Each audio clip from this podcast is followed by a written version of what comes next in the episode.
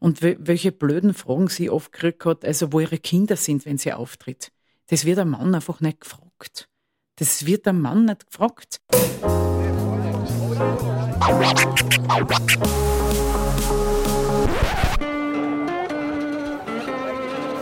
Liebe Hörerinnen und Hörer, herzlich willkommen im Zack Zack Nachtclub. Jeden Donnerstag ab 22 Uhr machen wir die Nacht zum Tag. Ungezwungen, persönlich und mit Open End. Schön, dass ihr heute dabei seid.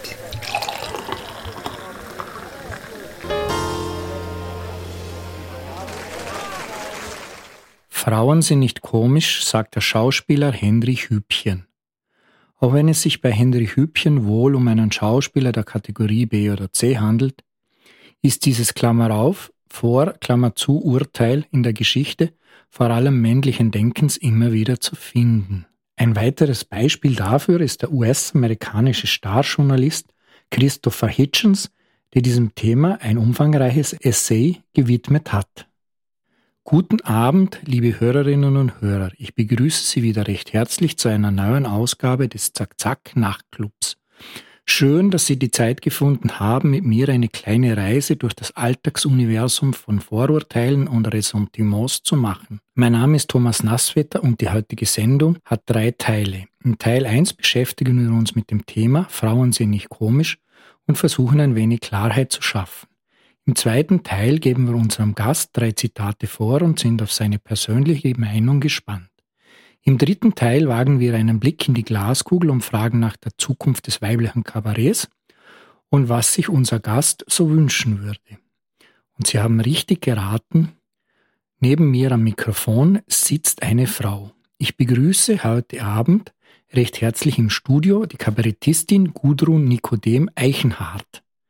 Ihnen ist sie wahrscheinlich besser bekannt als die eine Hälfte des Kabarettduos die Kernöl-Amazonen. Liebe Frau Nikodem Eichenhardt, stellen Sie sich vor und erzählen Sie unseren Hörerinnen und Hörern, wie und warum Sie Kabarettistin geworden sind. Ja, hallo, schönen Abend. Ich bin die Gudrun. Ich komme aus der Steiermark. Wie war dieser Werdegang? Ja, der war sehr spannend, weil ich eine wunderbare Landkarriere hingelegt habe, ganz normal eine schulische, auch mit Jungscharlager und mit äh, Ortsmusikkapelle und, und, und. Und eines Tages hatte ich den Wunsch, dass ich meine Hobbys zum Beruf mache. Das war Singen und Tanzen. Und wollte unbedingt Musical studieren. Und muss auch sagen, also meine Eltern waren da jetzt, ja, also nicht besonders. Es hat ihnen nicht so gut gefallen, muss ich sagen, dass ich diese Idee hatte. Aber ja, nachdem ich ein, wie der Papa gesagt hat, ein Wildweib bin, war klar, dass ich das durchsetze und umsetze und so habe ich es auch gemacht. Und habe zuerst in Graz begonnen mit einer privaten Musical-Ausbildung und bin dann 2001 ans Konservatorium der Stadt Wien und habe dort musikalisches Unterhaltungstheater studiert. Und während der Ausbildung war das auch sehr, dass ich ähm, auch da in viele Klischee-Rollen nicht gepasst habe. Also ich war nie diese schöne Geliebte, diese wunderbare romantische Frau. Und ich war dann aber auch nicht die, ich weiß nicht, das zänkische alte Weib. Also es war einfach, ich war so zwischendrinnen irgendwo im Rollenprofil und habe deshalb auch wirklich Schwierigkeiten gehabt, dass ich Engagements kriege, weil ich eigentlich ähm, Rollen, also für Rollen prädestiniert wäre, die älter gewesen wären. Also wahrscheinlich könnte ich es jetzt spüren. Aber damals mit Anfang 20 war das noch nicht so. Und da habe ich den Wunsch dann gehabt, dass ich irgendwie selber was mache. Irgendwas auf die Beine stelle selber. Und dann wurde 2004 die Idee geboren der Kernhöhl-Amazonen. Und dort wird eigentlich verarbeitet, äh, was ich studiert habe, und zwar musikalisches Unterhaltungstheater. Das ist das, was wir machen. Und äh, unser Schwerpunkt ist, warum nur einen Mann, wenn man zwei oder mehr haben kann. Und seit 15 Jahren sind wir damit unterwegs und machen so unsere Erfahrungen. Und das heißt, Sie stehen jetzt auf der Bühne, trotz Corona? Ja, wir haben das Glück, dass wir immer wirklich in den letzten Jahren sehr viel und sehr gut gespielt haben und jetzt auch in der Corona-Krise spielen. Liegt zum Teil auch daran, dass wir wirklich darauf ausgelegt sind, Menschen zu unterhalten. Wir binden das Publikum mit ein und uns ist es selber sehr wichtig, einen schönen Abend zu haben und einen lustigen.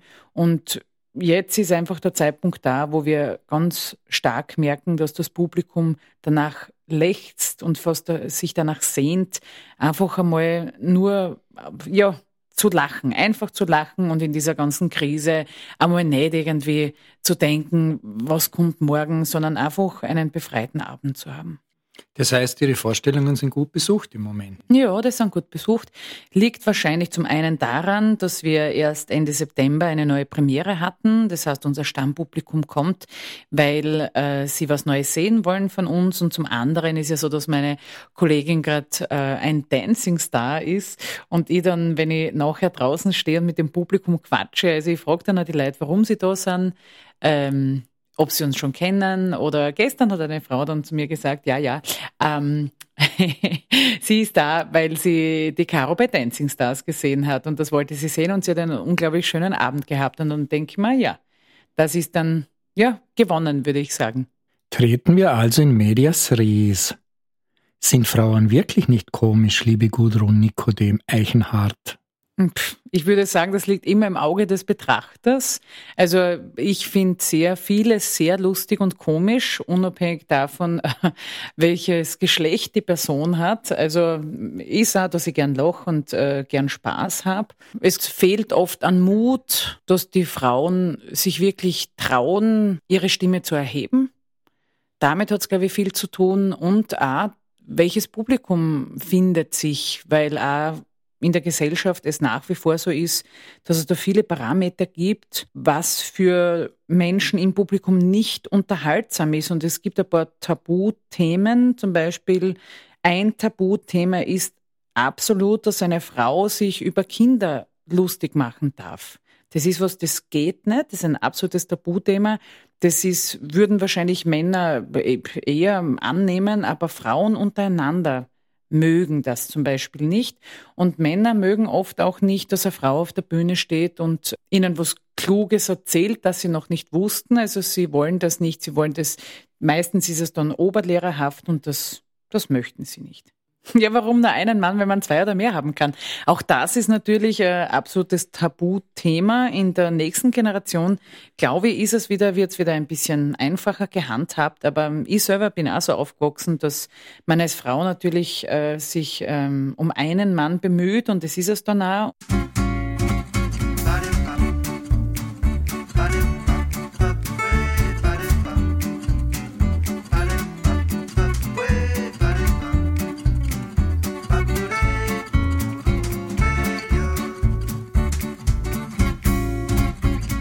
Der Salzburger Stier ist der renommierteste Kleinkunstpreis im deutschen Sprachraum. 1982 wurde er zum ersten Mal vergeben.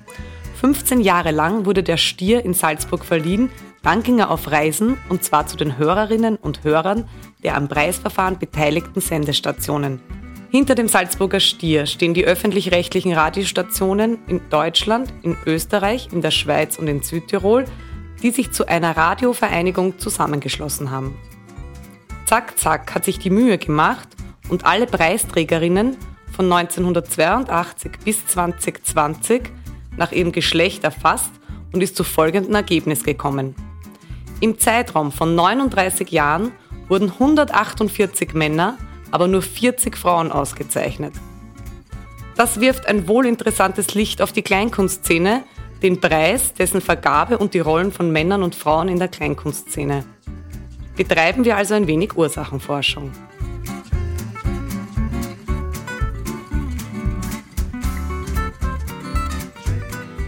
Das ist wirklich, ich würde es ganz klar machen, am Rollenbild. Äh, da hole ich ganz kurz aus. Ich habe beim Musical studiert und bei der Aufnahmeprüfung war es so, weil die Zahlen mich so flashen gerade. Also bei mir bei der Aufnahmeprüfung war es so, dass 140 Leute waren und davon waren 110 Frauen und 30 Männer. Und es gab vier Plätze für Frauen und vier Plätze für Männer. Und das war einfach klar. Also ein Mann hat äh, nicht die Konkurrenz gehabt, was eine Frau gehabt hat. Und gleichzeitig, was das Musical betrifft, ist halt auch das Klischee total da, dass ein Mann, wenn er, wenn er Musical studiert, einfach quasi sowohl ein Weicher, als ich weiß nicht, sogar schwul, also als alles bezeichnet wird, dass da überhaupt kein Raum ist, dieser Kunst irgendwie, äh, ja, irgendwie auch äh, eine Geltung zu verpassen. Und auf der anderen Seite verhält sich's gleich im Kabarett. Also die Caro und die haben einfach das Glück, dass wir in einer Männerdomäne gelandet sind zu einem Zeitpunkt, wo äh, eben keine Frauen da waren und wir uns einfach gesagt haben, gut, wir sind da, wir ziehen es durch, wir machen das. Und es nach wie vor so ist, es kommen Frauen, es ziehen Frauen nach und trotzdem ist es so, dass man sie nicht kennt, weil sie auch medial nicht verbreitet werden. Und gerade was den Salzburger Stier betrifft, ist es so, dass dass Humor ja eigentlich vielschichtig sein darf, aber die Parameter, die ich vorher genannt habe, dass wenn eine Frau, eine Frau muss da, ich weiß nicht, muss es zehnfache recherchieren, muss ähm, ganz ausgeklügelt sein, darf keine Bahn verlassen, darf den Grad nicht verlassen des Unanständigen, darf nur ein bisschen frech sein. Also wenn sie die Parameter alle schafft, dann kann sein, dass sie auch einen Salzburger Stier bekommt. Aber da wird einfach bei Frauen werden die Parameter viel höher angesetzt. Zum einen und zum anderen aber gibt es dann auch die Quotenfrauen, wo man sagt, man schaut einfach nur, dass man eine Frau dabei hat. Also da ist eine unglaubliche, ein unglaubliches Ungleichgewicht. Mit dieser Aussage haben Sie sich wahrscheinlich ein bisschen mit Ihren männlichen und weiblichen Kolleginnen angelegt. Mir würde jetzt noch interessieren, wie sieht das Verhältnis zu Ihren männlichen Kollegen aus? Wie begegnet man sich? Und wie läuft das in der Regel ab für Sie? Bei mir ist es wirklich so, dass es für mich für mich als Person unwesentlich ist, ob da ein Mann steht oder eine Frau steht. Ich liebe es, wenn, wenn mehr Frauen kommen. Bei Männern muss ich sagen, ist es für mich auch, für mich ist es wichtig, dass man einen gepflegten Umgang miteinander hat. Was ich selber als Gudrun wenig leiden kann, ist, wenn ich da rumsitze und es werden einfach Scherze auch permanent im Miteinander gemacht. Also wenn einfach kein, kein ernsthaftes Gespräch zustande kommt, das ist das, was ich nicht so super finde, wenn ich mit männlichen Kollegen zusammenkomme und die nicht in der Lage sind, ein ernsthaftes Gespräch mit mir zu führen. Also wenn einfach immer nur eben Wuchtel, eine, ein Wuchtelbarometer läuft nebenbei, das gibt keine Tiefe im Gespräch, das ist für mich uninteressant. Und das ist das Einzige, wo ich sagen muss. Dann gibt es viele Männer, mit denen das gegeben ist und dann gibt es auch viele, mit denen man einfach Spaß haben kann und wo man einfach weiß, mit denen wird man vor Bier auch gehen. Kinder kriegen und Mutterrolle. Das ist ja etwas, was nicht nur den Kabarettistinnen im Karriereweg steht, sondern vielen Frauen. Hängt damit eventuell auch zusammen, dass mit diesem Themenkomplex der Drang nach vorne, ganz nach vorne auf der Bühne ein wenig fehlt? Ich finde nach wie vor, dass es nicht im Widerspruch steht. Aber das Einzige, was ist, ist, also ich unterhalte mich mit ganz vielen Frauen. Männer bekommen nicht die gleichen Fragen. Mit der Caro rede ich seit ich weiß nicht wie vielen Jahren. Die Caro ist zweifache Mutter und welche blöden Fragen sie oft gekriegt hat, also wo ihre Kinder sind, wenn sie auftritt. Das wird der Mann einfach nicht gefragt. Das wird der Mann nicht gefragt. Es ist jetzt so, dass langsam da Bewegung reinkommt. Aber ich muss sagen, eine Frau hat da schon, also die, die, permanent das Thema, dass sie sich rechtfertigen muss dafür, dass sie nicht bei ihren Kindern ist, wobei sie ja definitiv, wenn sie eine gescheite Frau ist, und das, davon gehe ich aus, dass es äh, die meisten sind, dass sie sich genau darum kümmert, dass sie das organisiert, dass sie netzwerkt, also dass sie ihre Stärken ausnutzt und schaut, dass ihre Kinder gut versorgt sind. Und die Kinder brauchen ja viele Bezugspersonen, aber es gibt auch noch ein Leben neben der Mutter. Das gibt's auch. Und es ist auch ehrlich gesagt nicht schlecht, wenn man das ein Kind auch kennenlernen darf. Ich habe es einfach in den letzten Jahren ganz stark bei der Caro gesehen und teilweise muss ich sagen, hat es mich einmal in die Bredouille gebracht, weil ich gesehen habe, die Caro ist da einfach, ja, die zirkt es durch. Die Caro ist da so, die ist viel beschäftigt, sie ist viel unterwegs und sie lebt das zu 100 Prozent und sie hat Menschen, die sie in diesem Weg total unterstützen und bestärken. Und das ist eigentlich was, was das Einzige ist, was richtig ist. Und das ist das, wo Frauen, wo man Frauen viel mehr Mut machen muss und, und sagen muss, ja, geht's aus und stellt euch diesen Themen, ihr seid super Frauen, ihr seid super Mütter, ihr braucht's nicht an euch zweifeln. Aber ich muss schon sagen, dass in der Gesellschaft der Druck immens da ist, dass du, wenn du als Frau in eine Karriere gehst, dass dann immer quasi in den Raum gestellt wird, dass du die anderen Fähigkeiten einfach nicht hast. Also du kannst dann einfach auch keine Mutter sein. Aber dass das alles nebeneinander funktionieren kann und darf, also das ist, da sind wir noch nicht angekommen als Gesellschaft. Und jetzt noch zum Hintergrund für unsere Zuhörerinnen und Zuhörer. Die Caro ist ihre Bühnenpartnerin bei den Kernöl-Amazonen und sie sind selber Alleinerzieherin mit einem Sohn. Also das Spannende ist, über das haben wir auch viel Gedanken gemacht, also wie ich sehen würde. Ich muss auch definitiv sagen, es ist nicht in der Form alleinerziehend, was ich bin. Es ist der Vater von meinem Sohn, der kümmert sich sehr um die Erziehung. Das Einzige, wo wir wirklich ein Thema haben, ist genau darin, dass ich eine sehr selbstbestimmte Frau bin und sage, was ich brauche und was ich möchte und äh, wir dadurch in der Beziehung einfach Themen gehabt haben. Und wenn sich dann einer zurückgesetzt fühlt und sie nicht artikulieren kann, dann wird es natürlich schwierig. Also das sind die Beziehungsthemen, die natürlich, normalerweise muss man sagen, wenn man sich Familie entscheidet, man kennt sich ja und man geht das miteinander ein.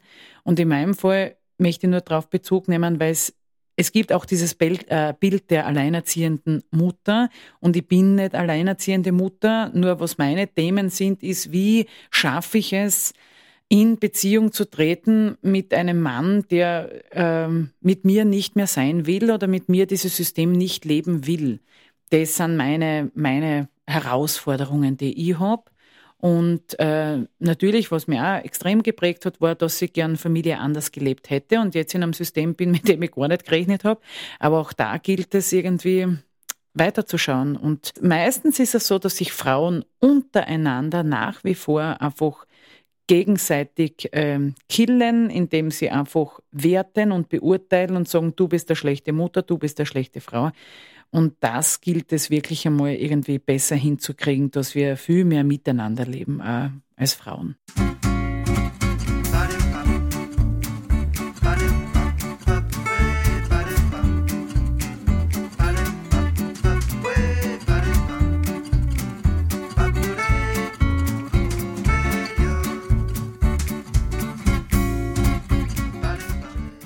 Anke Engelke ist einer der ersten Frauen, die im deutschen Fernsehen als Kabarettistin ein größeres Publikum erreichen konnte. Die Wochenzeitung Die Zeit hat hinter die Fassade geblickt und das mit einem interessanten Ergebnis. An der Karriere Anke Engelkes kann man die Möglichkeiten von Frauen im Humorgeschäft sehen, aber auch die Grenzen. Zur Comedy sei sie ein bisschen aus Quotengründen gekommen, sagt sie. Denn nicht nur in der Titanic und der Lach- und Schießgesellschaft auch bei den in den 90er Jahren aufkommenden Comedy-Sendungen fehlten die Frauen. In der Wochenshow von Sat1 sollte sie eigentlich nur ganz sachlich Nachrichten verlesen und wurde umgeschult. Es waren immer andere, die etwas in mir erkannt haben, was ich nicht erkannt habe. Da war nichts in mir, da musste nichts raus. Das sagt Anke Engelke über sich selbst.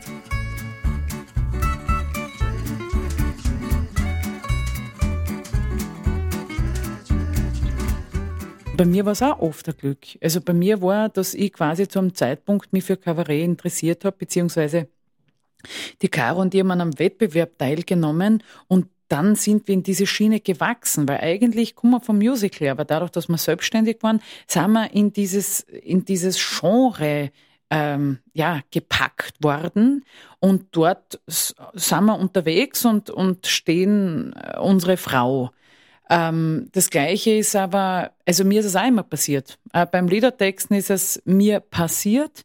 Ich mache seit ähm, 15 Jahren die Liedertexte von Märchensommer Niederösterreich und Steiermark. Und das ist mir eben passiert. Auch in großen Frauennetzwerken, die super funktionieren. Und jetzt ist es so, dass ich eine Coaching-Ausbildung mache und einfach merke, ja, da, da gibt es viel Interesse oder ich möchte gern mit der Welt viel teilen.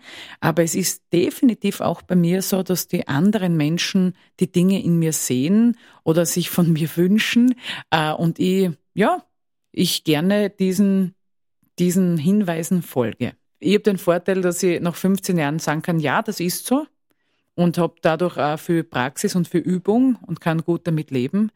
Aber ähm, ja, Frauen, die, also da möchte ich auch Frauen ermutigen, die da am Anfang sind, dass sie, dass sie sich nicht abschrecken lassen, dass sie keine Angst haben davor, eben eine Wuchtel nach der anderen auszuhauen. Wurscht, ob es jetzt geht oder nicht geht. Eben wie es einfach Männer in ihrer Selbstverständlichkeit tun. Die denken da nicht nach und zwar gesund. Also es ist nicht so, dass sie, sie denken da einfach gesund nicht nach, sondern sie probieren es aus, sie gehen da spielerischer mit diesem Thema um. Also das heißt, man kann das auch lernen. Ja, sicher. Also ich gehe jetzt davon aus, jeder Mensch kann alles lernen, wurscht, welches Geschlecht er hat. Und man kann sich das immer anschauen. Und wenn ich als Gudrun sage, ich möchte mehr, ich möchte mehr Mut haben, dann kann ich mich als Gudrun auch drum kümmern. Ich kann mir Leute anschauen, die mutig sind, kann schauen, was kann ich von ihnen abschauen.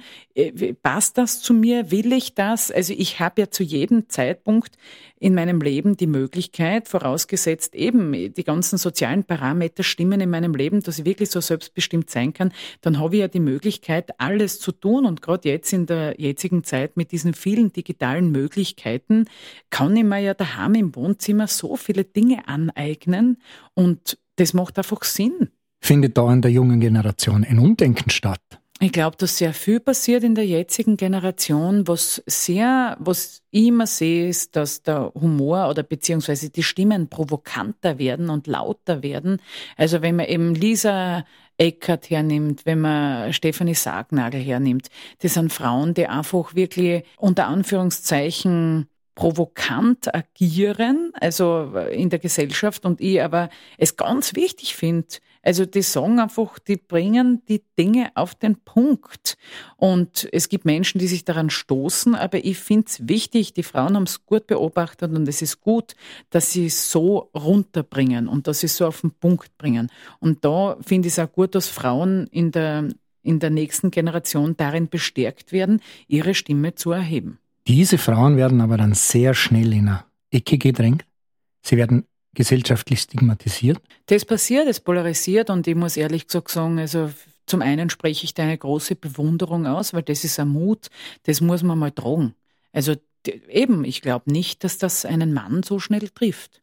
Das sind schon Frauen, die das da nach außen tragen, die haben dann wirklich auf sehr vielen Ebenen damit zu kämpfen, dass sie Eben, also nach wie vor äh, als Frau so, also, also als Frau so beschimpft werden unter Anführungszeichen.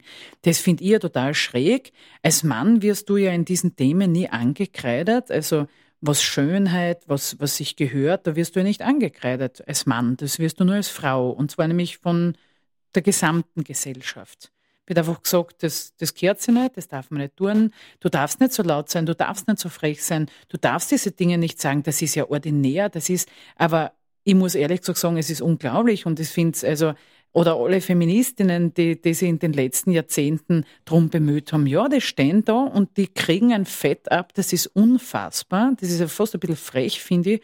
Und also da ist meine Bewunderung, dass diese Frauen das trotzdem tun, weil sie ganz viel wirklich für andere Frauen dadurch machen. Wir landen immer wieder bei diesem Thema Rollenbilder und die Kernel-Amazonen, die spielen sehr stark mit diesen Rollenbildern. Also das, was wir machen, ist, äh, wir sind eigentlich Männer auf der Bühne, die Caro und ich, wir machen einfach, ähm, wir sagen das, was Männer sonst sagen würden. Und das kommt mehr oder weniger gut an, muss ich auch sagen. Da, da kannst du Sozialstudien machen. Da siehst du die Frauen, die es lieben, dass einmal wirklich da Frauen da sind und sagen, was sie sich denken und was sie gern hätten. Und wir spielen mit diesem Klischee sehr stark. Wir sagen eben, warum nur einen Mann, wenn man zwei oder mehr haben kann und gehen da ganz offen damit um. Und in unserem neuen Programm ist es auch so, ich meine, das finde ich unglaublich lustig, aber da merkst du, das ist auch, das ist einfach noch nicht da. Also die Caro und ich, wir machen ja, also Scherze über, also, wie, zum Beispiel auch ein, eine Pointe ist bei uns drinnen, wo, wo ich die Caro frage, sage ich, sag mal, mit wem hast du geschlafen? Und sie sagt, ja, mit wem nicht. Also es ist einfach so, dass wir Behauptungen aufstellen und da einfach ganz frech sind und einfach sagen, ja, pff, ich bin eine selbstbestimmte Frau, ich äh, schaue auf mich und meine Bedürfnisse und du merkst einfach in den Reaktionen, also es gibt ja auch viele Männer, denen das dann schon zu steil ist. Also das darf noch immer nicht sein und eine Frau, na, das ist nichts. Also das ist so verankert und ich kann nur immer wieder drauf, leider kommen wir immer wieder drauf auf das Rollenbild, aber dort liegt die Wurzel für mich. Für mich liegt die Wurzel dort für den Humor. Und nach wie vor, dass ich einfach, ich als Gudrun bin natürlich geprägter davon, aber ich schaue wirklich, dass der Mensch, der vorne ist, den schaue ich mir an, wie er mich berührt mit seiner Geschichte und mit seinen Witzen und mit seinem Humor und nicht welches Bild er jetzt erfüllt oder welches Klischee, das ist so, funktioniere ich nicht, das finde ich nicht lustig. Aber es ist schon so, dass in der Gesellschaft es immer gut funktioniert, wenn ich als Frau einen, einen blöden Witz über einen Mann mache. Also mir als Godon ist das zu langweilig und muss echt sagen, also das können wir wirklich überdenken. Jetzt wären wir ganz grundsätzlich, gehen wir zu Oscar Wilde und er hat gesagt, Wit in a woman is the end of any romance. Frauen mit Humor sind das Ende aller Romantik. Ja, das stimmt. Ja, definitiv kenne ich. Also ich bin auch damit konfrontiert. Also mir wird mein Pragmatismus und meine Nüchternheit immer wieder mal, wie soll ich sagen, vor den Latz geknallt. Dass das halt, wie soll ich sagen, nicht, nicht so, so, so liebevoll und charmant und so ist. Und dann denke ich mir, ja, mein Gott, na, muss, das bin ich dann halt nicht. Ich kann mir vielleicht einen Teil aneignen, aber ich bin nicht die romantische Prinzessin, das bin ich nicht. Ich hab sowieso, also eben, ich bin da schon draußen, was das Thema betrifft. Und was Oscar Wilde sagt, ja, beobachte ich das. Ich beobachte das, wenn eine Frau eben, wie die genannten Frauen, die ich vorher genannt haben, da, da ist nichts Romantisches. Die sind so am Punkt die sind einfach so am Punkt mit ihren Aussagen. Da ist nichts mit Prinzessinnenkleid und mit mich holt der, der Held am, am weißen Pferd ab und ermöglicht mir ein schönes Leben. Das ist nicht. Definitiv nicht. Nur eben zu gleichen Teilen möchte ich dann in den Raum stellen, wieso lässt sich dann einfach der Prinz nicht von dieser wunderbaren, starken Frau abholen und einfach äh, die Romantik in, in, ja, mitbringen. Also ich, äh, ich bitte alle Männer, ihre romantische Ader zu finden.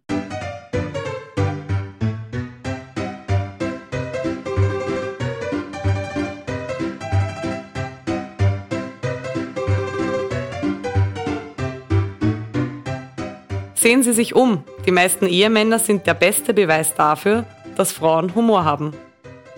Donna Leon, Schriftstellerin. Ja, ja, also ich kann dazu gar nichts sagen. Also ich muss auch schon lachen, wenn ich das lese.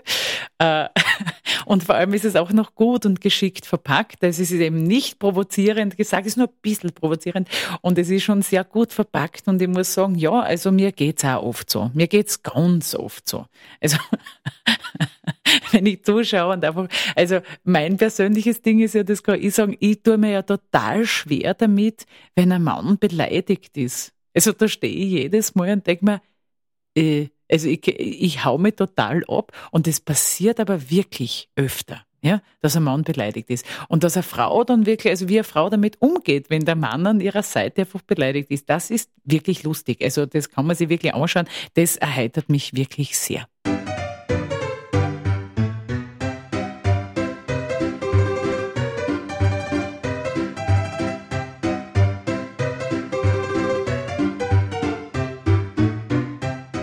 Kinder lachen ungefähr 400 Mal am Tag. Ein Erwachsener nur noch 20 Mal am Tag. Ein Toter gar nicht. Die Tendenz ist eindeutig. Wer lacht, lebt länger.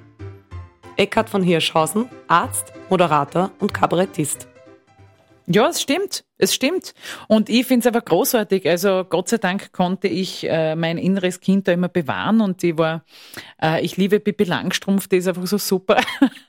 Mir taugt es auch, was Astrid Lindgren da wirklich gemacht hat. Pippi ist so ein tolles Mädel und die, die, das finde ich einfach ganz wichtig auch für viele Frauen, dass sie sich zu Herzen nehmen, dass es Pippi gibt. Ähm, weil wir wirklich, wir geben den Humor auf zugunsten irgendwelcher bescheuerten Systeme. Wir hören auf, mit Humor an Dinge ranzugehen, mit Freude Dinge zu erleben, spielerisch. Ich habe den Vorteil wirklich durch meine Ausbildung, auch, dass ich es genau ja gelernt habe, mehr oder weniger, und mein, mein Hobby zum Beruf gemacht habe. Und das essentiell ist, dass man einfach lacht, dass man Spaß hat, weil Lachen verbindet. Und es auch die Zentren im Gehirn, was Angst betrifft, einfach wirklich äh, blockiert. Und deshalb ist es wichtig, es zu tun. Umsonst gibt es ja nicht das ganze Lach-Yoga und das Ganze. Auch wenn man sich darüber lächerlich macht. Ich kann nur sagen, es zu tun ist wirklich gut.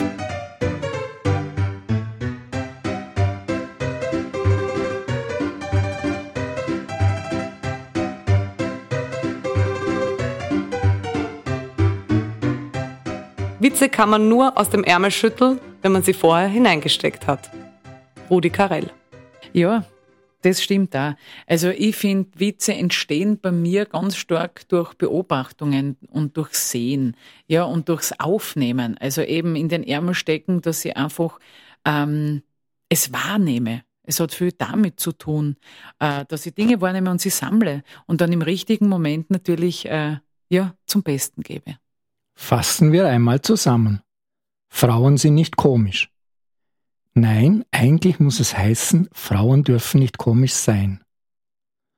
Humor passt für viele Teilnehmer unserer Gesellschaft, sowohl männliche als auch weibliche, nicht zum Rollenbild einer Frau. Punkt. Wer sich als Frau mit Humor exponiert, wird sofort gesellschaftlich geächtet und in die Schmudelecke gedrängt. Es braucht als Frau viel Mut, ähnlich humorvoll zu sein wie ein Mann. Und zu guter Letzt, als moderne Gesellschaft verlernen wir gerade den Humor, wie das Beispiel Pippi Langstrumpf zeigt. Wir kommen nun langsam zum Schluss und dazu möchte ich einen Blick in die Glaskugel werfen. Wie sieht die Zukunft des weiblichen Kabarets in Österreich aus? Und was wünschen Sie sich für die Zukunft? Also was ich immer von Herzen wünsche, ist äh, ähm, ein Miteinander, das wirklich sachlich ist im Miteinander. Das ist mir wichtig. Es ist nach wie vor so, dass es äh, über Beziehungen geht, wer wen kennt. Nach wie vor ist es auch ganz viel in unserem Beruf so, dass wenn man gewisse Parameter nicht erfüllt, dann eben auch nicht ausgestrahlt wird, medial nicht ausgestrahlt wird. Das ist nach wie vor so. Da sind ganz viele Systeme drauf. Und was ich immer von Herzen wünsche, ist, dass die Menschen es schaffen, sachlich bei der Sache zu bleiben und zu sagen, okay, das ist mein Beruf, das sind die Parameter, so so gehe ich weiter. Und das jetzt geschlechterunabhängig. Und ich finde es ganz wichtig, wirklich, das muss ich sagen, ich finde es ganz wichtig oder meine Bitte ist, dass ich möchte Männer dazu animieren, dass sie zu eben, äh, ich sage jetzt ganz klar, auf ihr Herz hören. Ich möchte Männer dazu animieren, dass sie eine hören bei sich